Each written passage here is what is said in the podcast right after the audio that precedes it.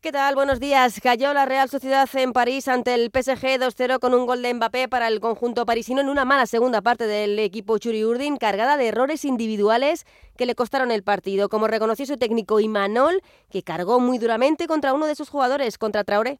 Te puedes imaginar, eh, yo no me lo explico que un jugador que ha tenido que salir del campo cuando el equipo iba a recibir un córner en contra no acabe en el hospital. No lo entiendo. Si un jugador deja el equipo con uno menos es porque tiene que ir al hospital.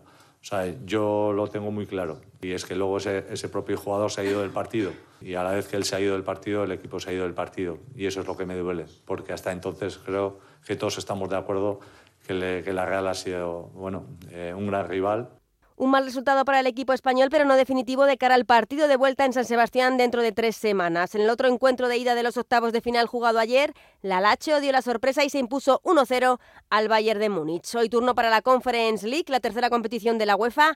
Ida de los 16avos de final a las 9 de la noche, el Betis recibe al Dinamo de Zagreb. Y un apunte más de fútbol porque a las once y media de la mañana la seleccionadora femenina Monse Tomé dará la lista de convocadas para la Final Four de la Liga de las Naciones, donde España se va a jugar su pase a los Juegos Olímpicos de París. Además, Rafa Nadal anunciaba ayer que no podrá estar finalmente en el torneo de Doha, así que se espera su reaparición para la exhibición en Las Vegas con Carlos Alcaraz previa a Indian Wells. Ayer el propio Nadal pasaba por el objetivo de la sexta y hablaba del momento de su retirada. Yo no sé, no sé los eventos que me quedan por jugar. Intuyo que no son muchos, pero claro, no, no, te lo puedo confirmar.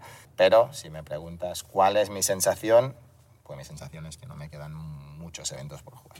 Y esta tarde comienza la Copa de Baloncesto que se disputa en eh, Málaga hasta el próximo domingo. Hoy dos primeros partidos de cuartos de final. A las seis el líder de la liga, el Real Madrid, se mide a UCAN Murcia. A las nueve de la noche Gran Canaria frente a Valencia Basket.